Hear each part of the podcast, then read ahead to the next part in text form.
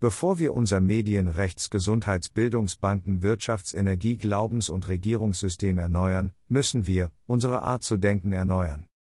Revolution beginnt im Kopf. Nachplappern ist nicht Nachdenken. Wer die Welt bewegen will, muss erst sich selbst bewegen. Was das Denken angeht, so erfahren wir zwar viel darüber, was wir denken sollten, aber viel zu wenig darüber, wie wir denken könnten. Wenn wir nur Wissen und Erfahrung abbilden, dann sind wir wie der Mond, der bloß das Sonnenlicht reflektiert. Ein tiefer See, der lediglich einen kleinen Teil seiner Umgebung widerspiegelt. Oder ein Felsmassiv, das einzig die Schallwellen eines Rufers widerhallt. Papageiengeschnatter und Wiederkäuen von Informationen ist kein Denken. So wird nur die Vergangenheit in die Zukunft projiziert.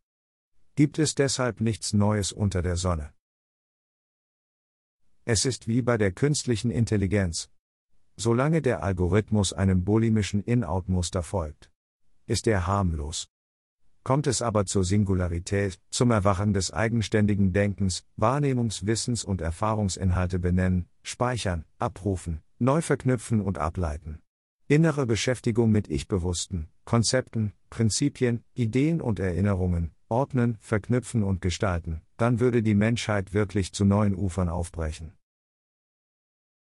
Heute wird die neueste Meinung auf dem Catwalk der medialen Plattformen wie modische Kleidung präsentiert. Aktivisten sind die Mannequins der woken Meinungsdesigner. Haltung to go vom Fließband, für das scheininformierte und pseudo-selbstbestimmte, in Selbstgerechtigkeit und Wir-Bewusstsein ersäufte Individuum. Dass das Ganze eine Fälschung ist, spielt längst keine Rolle mehr. Hauptsache Gesinnungslabel. Manipulation und Selbstbetrug war noch nie so edelkitschig. Der hochnäsige Hipster von heute trägt orthomoralische Schuhe, trinkt Gender Macchiato und tuckert in einer Pfizer-getunten, NATO-zertifizierten, klimaverlogenen Regenbogenwolke über den medial ausgeleuchteten Mainstream-Highway durch die Diversity von Utopia, dem gleißend hellen und verheißungsvollen Licht der ideologischen Eskalation entgegen. Sokratische Dialoge Sokrates ging es im direkten Dialog darum, dem selbstständig denkenden Menschen sein eigenes Denken und Wissen bewusst und damit nutzbar zu machen. Sein Ansatz sieht im Dialog in kleinen Gruppen die Quelle zur Förderung des selbstbewussten, selbstverantwortlichen und selbstbestimmten Denkens des Einzelnen. Versteht man den offenen Dialog als einen zeitlich und räumlich geschützten Raum, wie in einer Box, um der eigenen inneren Grundhaltung zu den Dingen des Lebens nachzuspüren, so wird jeder Teilnehmer als gleichberechtigt verantwortlich für eine gemeinsame Wirklichkeit gesehen, die hier und jetzt gestaltet wird.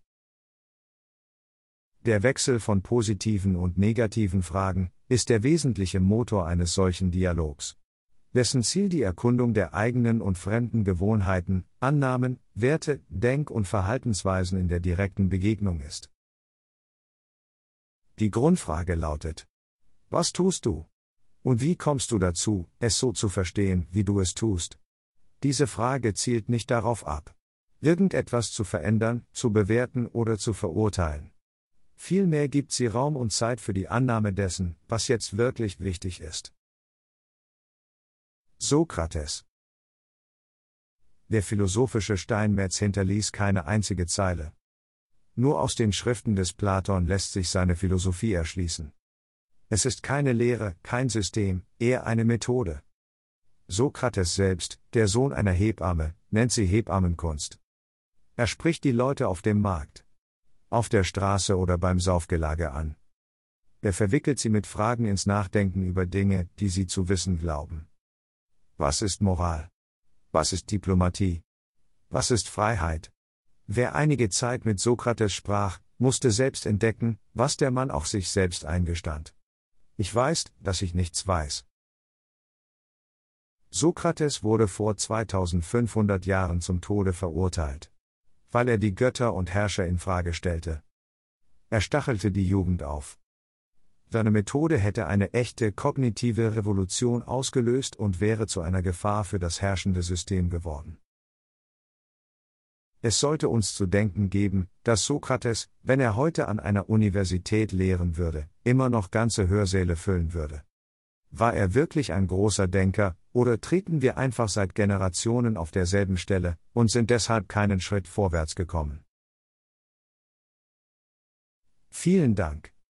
Wenn Sie mich mit einer Spende unterstützen. Meine Beiträge sind nur durch Ihre Unterstützung möglich.